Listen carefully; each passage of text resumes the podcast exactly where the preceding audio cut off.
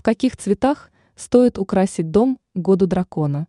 Благосклонность символа Нового года будет обеспечена. Грядущий 2024 год пройдет под покровительством зеленого деревянного дракона. Поэтому, напоминает эксперт сетевого издания «Белновости» дизайнер Юлия Тычина, стоит вспомнить, что в Китае дракон является символом императорской власти. Что это значит?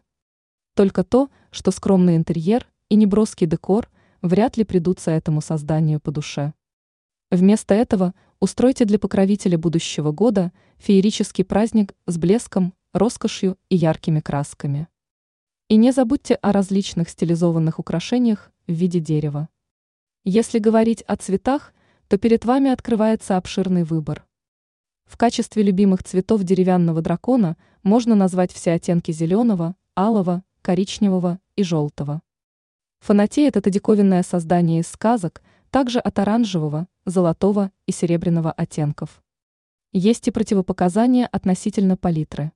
Так, синий или голубой цвет лучше не использовать в чистом виде.